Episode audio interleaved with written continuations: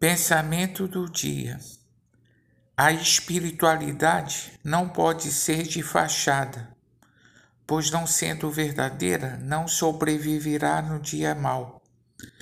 Deus deseja uma vida que ama as Escrituras e a põe em prática.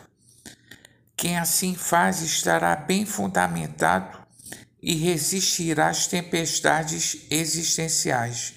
Pastor Heber Jamil, que Deus te abençoe.